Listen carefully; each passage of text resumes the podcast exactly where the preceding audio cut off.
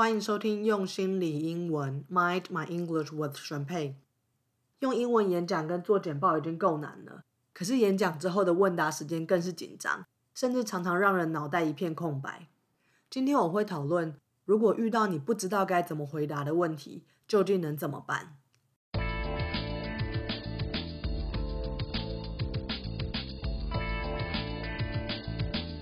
用心理英文是一个结合正向心理学和英文学习的节目。我是主持人宣佩。如果你想要能有自信的说英文和经营乐观正向的人生，欢迎你和我一起迈上旅程。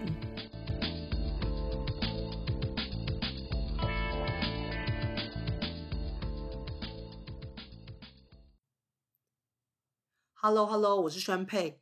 今天要讨论的是很多人，包括我自己都很害怕的事情哦。就是在演讲或者是会议报告之后，如果被问到不知道该怎么回答的问题，要怎么办？因为我想要提供对大家更实用的内容，所以在一两个礼拜之前，我主动问身边一些有听我节目的朋友，问他们在英文使用上有什么困扰，或者有什么问题。有好几个人提到，在报告之后回答问题是让他们觉得最困扰的部分，所以我就决定要做这一集。查一些资料，然后整理出我的回应。也欢迎全部的听众，如果有什么关于英文啊，或是心态的问题，都可以透过用心理英文的 Facebook、Instagram 私讯跟我说，我会很乐意跟你讨论。那有时候即使我没有办法马上回答你，我也可以帮忙找资料，或是请教别人之后再给你一些实用的回复。而且有时候你的问题其实也是很多人的问题。那就可以变成我做节目的灵感跟素材，让更多人可以从这个节目里面得到一些收获，不只是只有我一个人自嗨，在这边讲我想讲的这样。好，那现在就进入今天的主题。在你给了一个演讲之后，如果有人问你一个你实在不知道怎么回答的问题，你到底该怎么办？你到底可以怎么办？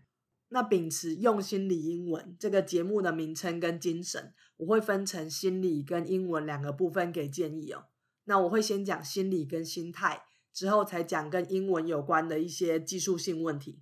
在英文的部分，我有想一些有可能的情境，来提供几个例句给大家之后做参考。那这些例句也有写在 show note 里面。首先是心态。在给一个英文报告之前，我们可以先帮自己做一些心理建设，让我们可以表现得更好。大家应该都有过那种很紧张的时候，反而更容易脑袋一片空白，然后做事都做错的经验吧。所以，如果可以降低紧张的程度，我们的大脑就可以更专注在一些复杂的逻辑思考。那这对我们报告跟回答问题都会有帮助。紧张常常都是因为不熟悉嘛。那报告本身，我们可以事前准备啊，一直重复练习。可是我们比较难预测听众会问什么问题，难免会紧张。但这时候你可以运用我之前反复提过的情境、想法、感受、行动、结果这五个元素的架构，来想想看到底是因为自己的什么想法导致很紧张这种感受。像我自己的话。我在别人问问题的时候，我最怕自己不知道答案，因为我觉得那样好像显得我很不专业，然后能力不够好。可是事实上，报告之后的 Q&A 时间不是为了要考验跟审查我的能力吧？Q&A 时间它最主要的目的是想要让讲者跟听众可以互动，然后让讲者可以得到听众的回馈，听众也可以有一些主动参与的机会。所以基本上就是互相讨论求进步的概念啦，不需要把 Q&A 时间看作是一个对自己的测试，而是把这个问答的时间看作是一个你跟听众交流，然后鼓励讨论的机会。这对我来说是一个可以有效减缓紧张的方式，而且也可以让我更能够把握回答问题的原则。尽量跟听众有更多互动跟交流，而不是只想要赶快结束这个很紧张又很尴尬的 Q&A 时间哦。再来是有听众问问题，其实是一件很好的事，因为这至少代表他真的有在听你报告，代表他没有觉得你讲的很无聊，也代表你的报告有引起他的兴趣。让他跟着思考，所以他才会提出问题跟建议嘛。所以有人提出问题，其实都算是对你的肯定啊，代表你有清楚的表达，你花在做投影片还有练习用英文讲的时间跟努力没有白费。相信我，如果你讲的乱七八糟、不清不楚的，是不会有任何听众提出问题的。大家会希望那个时间就快点结束。所以在你讲完之后，看到有人举手发问，你可以在心里先鼓励自己说：“哇，太好了！”他们对我的报告有兴趣，我刚刚报告真的有人在听。那用这种比较正面的方式来看待问题，也可以帮助我们去面对听众提出来的各种不同的观点。因为有一个类型的困难问题，就是听众提出一个跟你不同的观点，你在报告里面说 A，可是他觉得他不同意 A。这时候我们不需要把。对方的问题当做是在挑战或者是否定我们的报告，像是以我自己比较熟悉的科学研究的会议演讲来说，每个人擅长的领域不一样嘛。提出问题的人，他通常都是基于他自己的经验，然后从他最熟悉跟擅长的角度来切入提问题。那跟我有不同的观点，其实是非常正常的。在公司里面给报告也是。除了一些很爱刁难的人，大部分提出问题的人都是想要让你的提案或者是你的计划更完善，而不是想要刁难你哦。所以，当我们面对这种呃对方提出不同观点的问题的时候，我会建议用跟对方开放式讨论的方式来回答，甚至你也可以反问听众是不是有什么考量，或是他之前有什么经验才会提出这个问题。而不需要一直很有敌意的在捍卫自己的观点哦。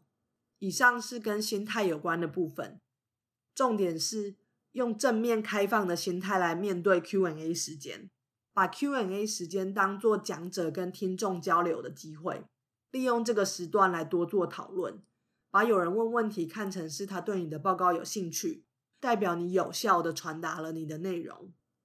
然后如果遇到不同的观点是正常的。不需要觉得被挑战，或者是因为这样而非常的紧张。那接下来我们休息十秒钟，在休息之后，我会讨论英文的部分。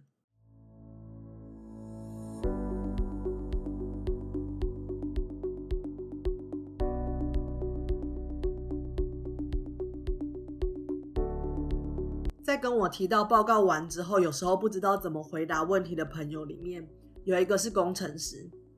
他在跨国的软体公司里面工作，所以即使他在台湾工作，公司的 email 往来或者是开会都是要用英文。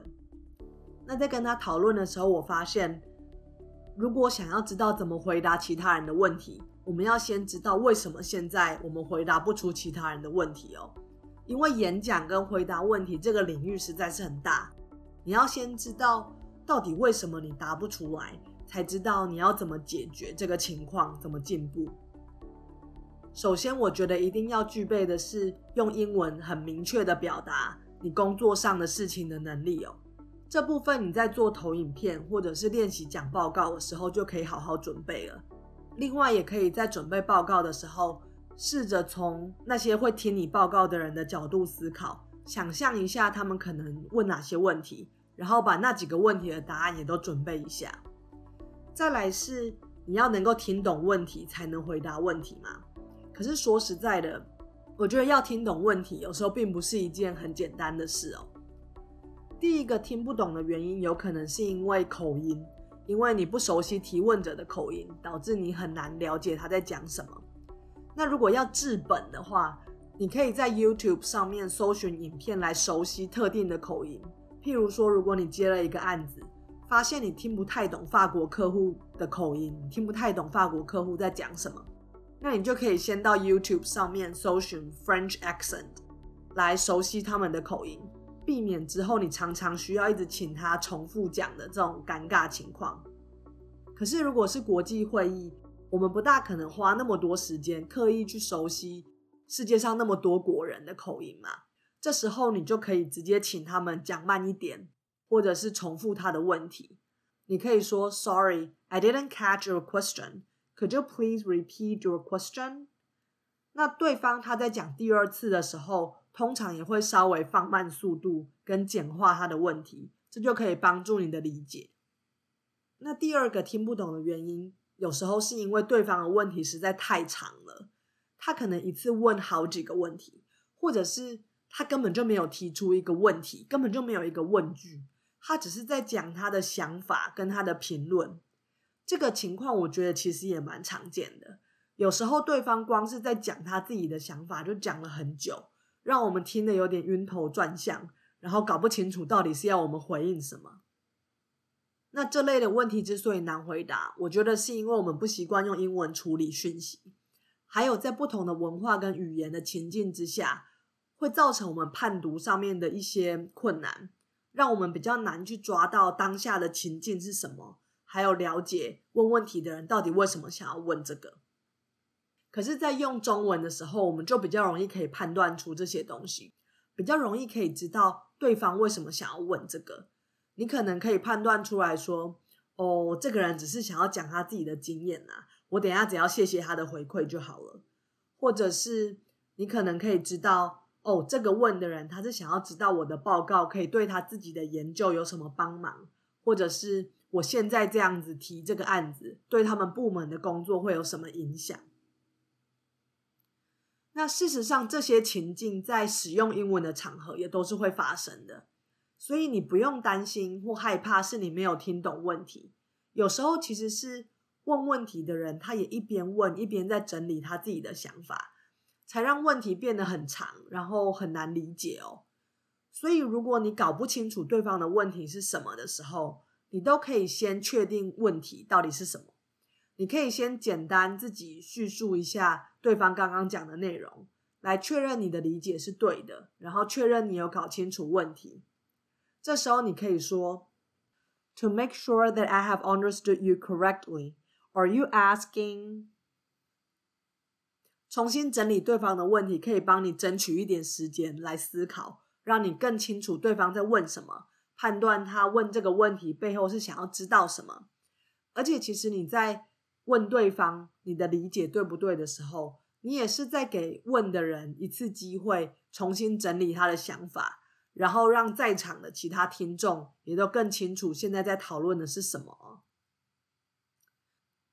那如果遇到对方一次问好几个问题，你可以说：“I'll answer the question about something first。”先回答你有听到，然后你也知道怎么回答的问题。在回答完之后，你再请对方提醒你，像是你可以讲说，What's the other part of the question？那最后就是最困难的部分了，就是在你根本就不知道回答什么的时候，你可以怎么做？那我想了几个不同的情况来给建议哦。依据情况的不同，你可以有几个选择。第一个是你其实知道一部分的答案，那你就可以直接说，虽然你的回答可能没有涵盖他问题的全部，可是你可以回答其中一部分。那这时候你可以说，Our data doesn't cover the whole question, but this is what we know so far。第二个是，虽然你没有办法直接回答他的问题，可是你其实有过类似的相关的经验。那你就可以提到你自己这个类似的经验，然后讲一些你自己比较熟悉的内容哦。这时候你可以这样表达：Thank you for asking this question. I don't have a direct answer for it, but I can tell you this, which may help answer your question. 然后你就讲回你自己比较熟悉、知道怎么讲的东西嘛。不过如果你真的觉得对方的问题很重要，你也可以再讲完你自己。这个相关的经验之后，再绕回去对方的问题。你可以说：“We haven't looked into it, but it's a good question. We'll see if we can look into it more in the future.” 代表你有重视他的问题吧？然后虽然你们现在没有做过，可是以后如果有机会，你们是愿意去做，或者是愿意知道更多的。那第三个情况是。对方问的问题根本就完全脱离你演讲的范围，有点像是遇到来乱的人吧。偶尔也是会有这种情况啦。那你可以直接跟他说，他问的问题不在你演讲的范围内。可是你演讲结束之后愿意跟他讨论，那这时候你就可以讲：“I'm really sorry that question is outside the scope of this presentation, but I will be happy to stay after the presentation and discuss it with you.” 那像这种报告之后可以再讨论，未来可以再讨论的回答，也可以用在你真的不知道要回复对方什么的时候。你可以说：“I don't have the answer right now, but I'll find out and let you know。”这样讲会比你只是单纯说 “I don't know” 还要积极一点。 而且，如果你之后真的有找到答案，你就可以寄 email 跟对方讲。那这也是一个延续沟通的方式嘛。最后一个情况是在某一些适合的时候，你其实可以去反问对方的看法，因为有时候问问题的人，他可能是某个领域的大师，或者是你的主管这一类型比你懂更多东西的人，那你就可以直接用这个机会请教对方的看法，像是你可以说 ，This is an important question. I haven't thought about it. So what do you think? 或者是你也可以说。What's your view on this? Do you have any suggestions for us? 总而言之，在回答的时候，就是当你不知道答案的时候，你就说不知道，不要去瞎掰乱讲。因为如果你随便乱回答，会降低你的可信度，对方会觉得你的专业能力或者是逻辑能力有问题。 那如果你知道一部分，你就讲你知道的那一部分。那在你不知道的时候，你可以试着比，只是说 I don't know，还要再多做一步。像是你可以说，你之后如果找到答案，会跟对方讲；你之后如果有更多资源，你就会去做相关的研究；你之后会想想看，再跟他讨论，或者是你也可以直接反问对方有什么看法跟建议。这些都会比你愣住站在台上，或者只是说 I don't know 更积极的做法哦。它可以显示你有愿意更进一步去探讨跟学习的态度，而且就像我一开始讲的，Q&A 时间的目的是要让讲者跟听众有机会可以交流。那如果你只是说 I don't know，就很像是在据点对方嘛，很像是你就只是把这个对话赶快画上一个据点。可是如果你再多加一两句话，像是反问提问题的人。或者是说，你们之后可以再讨论这些方式，比较可以延续你跟观众之间的讨论。就像是很多时候我们在报告投影片的第一页跟最后一页会放自己的 email 嘛？你除了放 email 之外，也可以主动提到鼓励听众之后，如果有什么问题想跟你讨论，或是有什么计划想要合作的话，都透过 email 跟你联络。那这就是这一集的内容了。希望这一集对你之后在报告完被问问题的时候可以有帮助哦。如果你觉得这一集的内容实用的话，请帮我分享给你的同事还有朋友。然后，如果你有跟英文或者是心态相关的问题，也欢迎你透过用心理英文的 Facebook 还有 Instagram 来提出你的问题。那在下一集里面。我会讨论要怎么让你的英文听起来更有自信。如果你喜欢节目的内容，欢迎你在 iTunes 或 Spotify 订阅、写 review，也帮我分享节目给其他会有兴趣的朋友。